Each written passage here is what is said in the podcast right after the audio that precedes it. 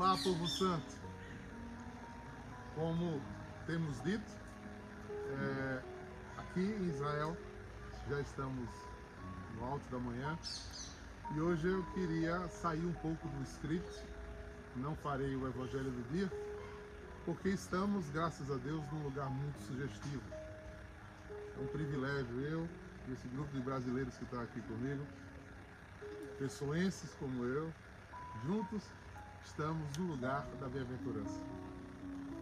Eu vinha falando com a nossa guia Selma, né? está aqui, gostaria até de apresentá-la. Né? Selma divide conosco essa alegria de estar aqui, então ela vai também dar uma palavra de acolhida a vocês. Sejam bem-vindos nesse lugar tão especial, que é o Mar do Mar da Galileia, lugar de tantas bênçãos. Sejam bem-vindos, sim. E a gente vinha falando no ônibus, eu e Selma, que este lugar, Jesus tinha muito bom gosto. Ele escolheu, vocês estão vendo aqui, à beira do mar, e também estratégico, porque é uma acústica. Se as pessoas estavam de ladeira abaixo, quando ele falava, então a voz né, se propagava de uma forma mais cheia de conteúdo, eles conseguiam captar melhor, porque Jesus precisava falar. Ele precisava estar à porta e bater e entrar no coração das pessoas. E para que isso acontecesse, ele era pastor. As ovelhas precisariam ouvir sua voz. E eu queria começar. As bem-aventuranças ela é muito extensa. Nota-se que os evangelistas tiveram a preocupação de fazer um compêndio do pensamento de Jesus. Não são só versículos que chamam bem-aventurados ou felizes, mas é todo um pensamento. Jesus era um judeu, um judeu praticante. Jesus conhecia da lei, conhecia dos profetas. Jesus tinha conteúdo para isso, mas ele estava vendo que precisava dizer coisas mais profundas. Até porque, como ele se emocionou várias vezes, o povo estava sofrido, né? O povo estava escravizado, o povo estava oprimido. E ele precisava ser sal e luz. Então, antes de ler o texto, eu queria que você escutasse esse texto hoje na perspectiva da sua vida, dizendo, como uma reflexão. A minha vida tem sido saborosa, né? tem dado sabor a mim e aos que vivem comigo. Eu tenho iluminado a vida das pessoas que comigo andam. Porque eu facilito a vida das pessoas, eu complico a vida das pessoas. Se eu for embora, eu serei lembrado por quantas gerações? Será mais um nome meu lá? Passar na vida dando, tendo condições. Então, esse texto, Jesus, esse aglutinado inicial, Jesus fala de uma coisa que parece que a gente perdeu o senso que é felicidade. Parece que esquecemos que felicidade é mais do que conquista. Felicidade é estado de alma. Então, eu posso estar feliz, inclusive em momentos de luto, de dor. Não muda o meu estado de felicidade, porque felicidade é um bem-estar. Mesmo enfrentando as tribulações da vida e da existência. Então Jesus aqui lhe recomenda a estes que estavam escutando, olha, eu queria que vocês entendessem que felizes são aqueles que olham o mundo desse jeito, que pisam no mundo dessa forma. Então a cada versículo a gente vai dominar a partir dessa expectativa, dessa compreensão. Ele, o texto está em Mateus, se você quiser nos acompanhar, Mateus 5, a partir do versículo 3. E eu vou usar, não vou usar a expressão bem-aventurados, mas vou usar a expressão felizes. Acho que fica mais próximo do nosso português, né? A gente entende mais quando a gente usa a expressão felizes. Serás feliz. Terás felicidade. E ele começa dizendo: Felizes são as pessoas que sabem que são espiritualmente pobres, porque o reino do céu é delas. Essa versão nos traz um entendimento diferente. é, na versão clássica diz os pobres de espírito. O que seria essa pobreza? O que seria esse despojamento? Existe um texto em, no livro de Caleb, né, conhecido como Eclesiastes, que diz vaidade da vaidade. Tudo é vaidade. Jesus aqui ressalta que quando eu empobreço, né, retiro vaidades, né, títulos. Alguém você já viu algum defunto levar o título? Você já viu algum cortejo fúnebre é, com um carro de mudança atrás? Uhum.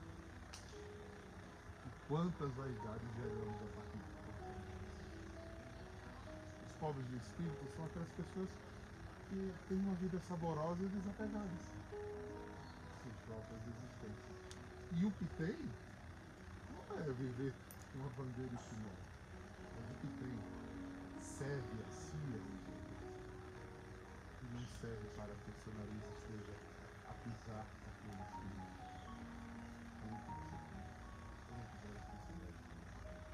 O pobre de espírito pertence ao reino porque ele ilumina. Felizes as pessoas que choram, porque Deus as consolará.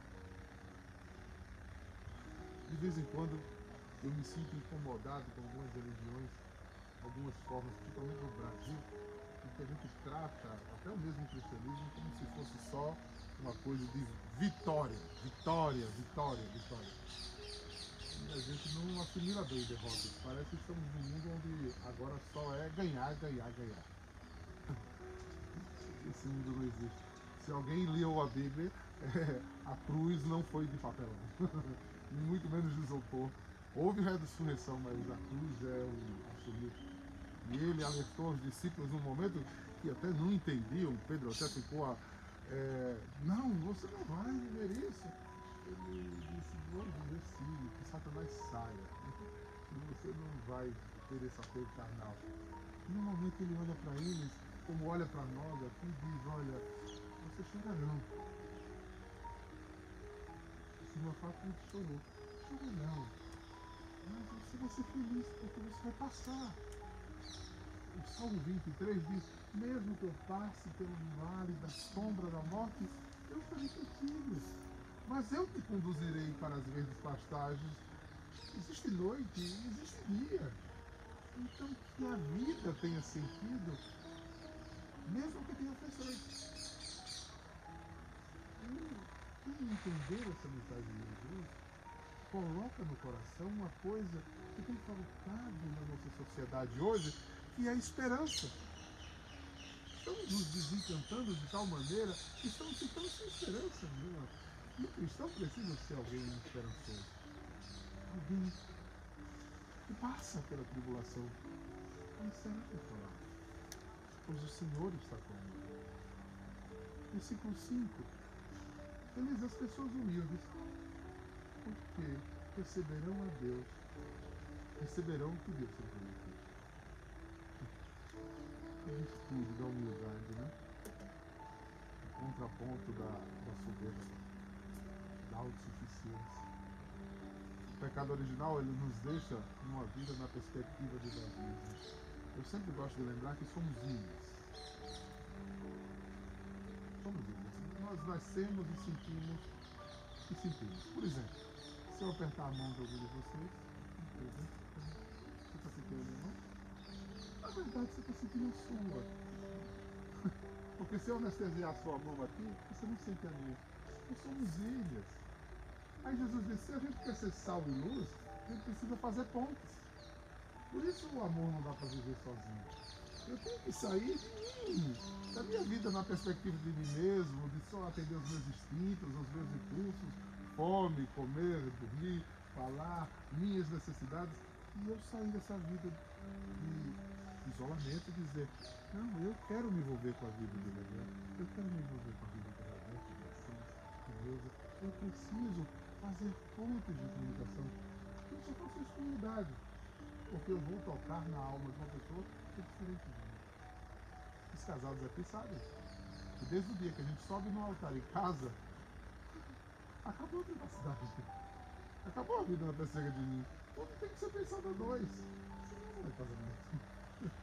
Então, a vida se transforma quando eu entendo que a humildade me toca a alma. Se eu vivo nessa expectativa, preciso ser feliz. Porque eu começo a cobrar e tirar os fardos pesados dos outros. Eu começo a tirar tanta exigência. Quantas vezes nós jogamos nos outros a responsabilidade de nossa feliz? E que ela simplesmente deveria ser um fruto da minha própria vida. Quantas vezes culpamos o mundo, família, os pais, o marido, os filhos pelas minhas atribulações? Eu preciso ter humildade. Passar porque ele estará comigo. E a minha humildade me levará mais próximo.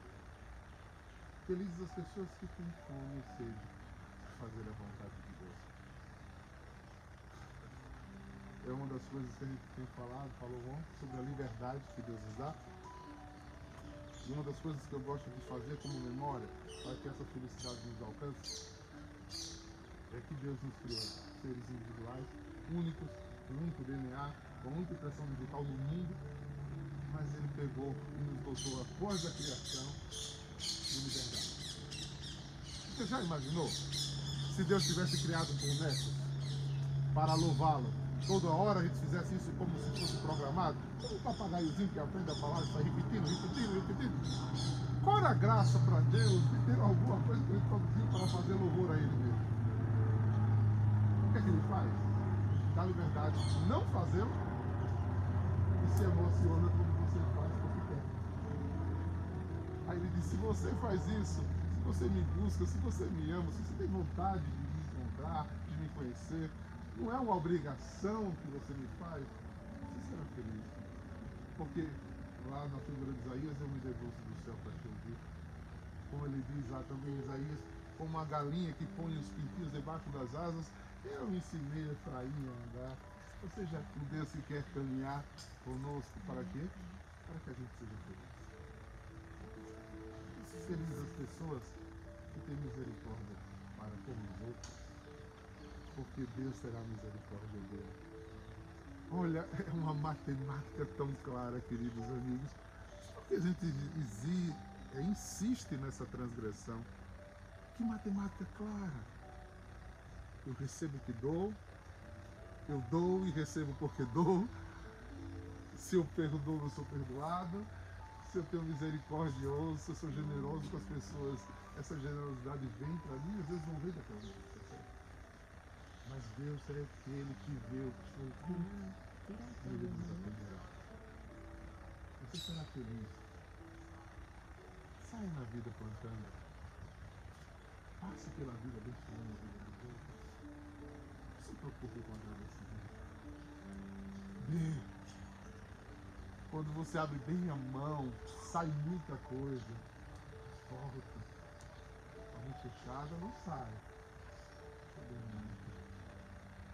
Feliz é aquele que se rejubila com a alegria plena.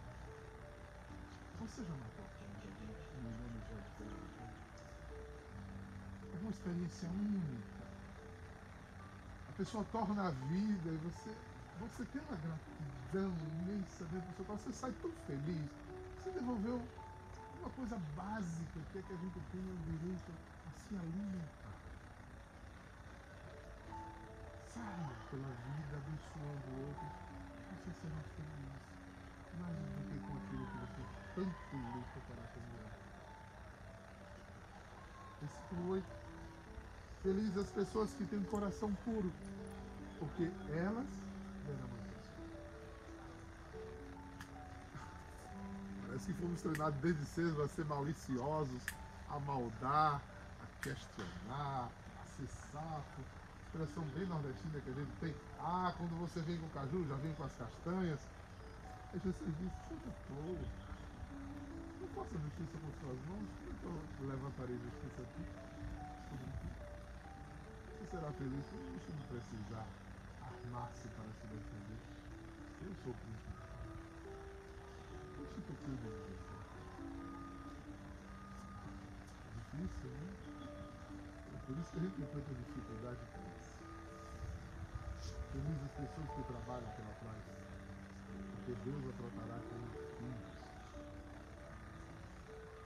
Quanta guerra se produz, infelizmente estamos produzindo ainda, e uma guerra que por poder agora talvez cause um mal no mundo, a gente não viu, porque hoje as armas são cada vez mais destruidoras por poder, por arrogância.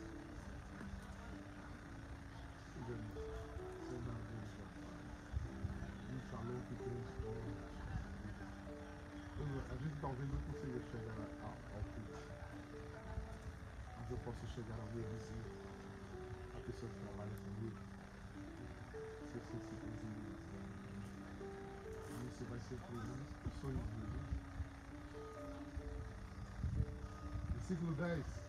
Felizes as pessoas que sofrem perseguições por fazerem a vontade de Deus.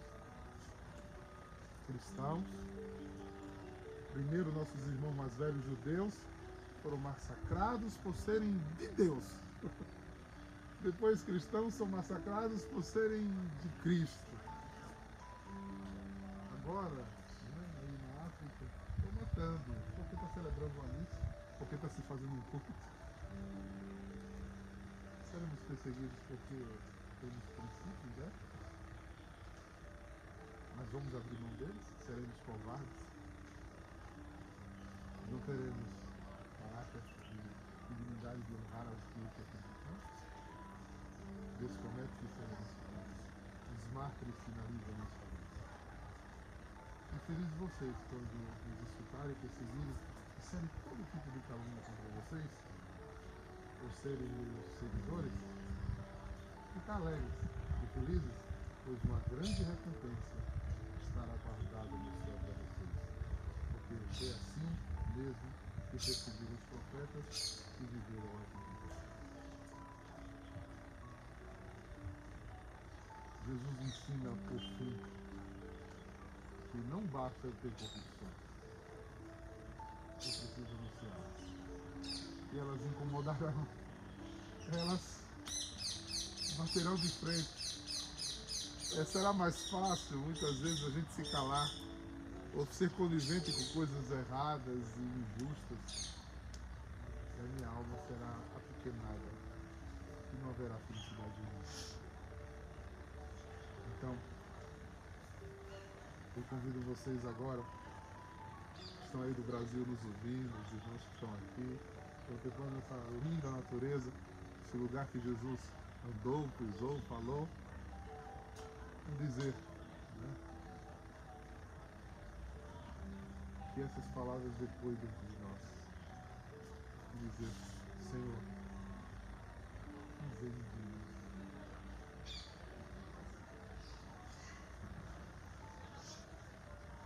Senhor, mim.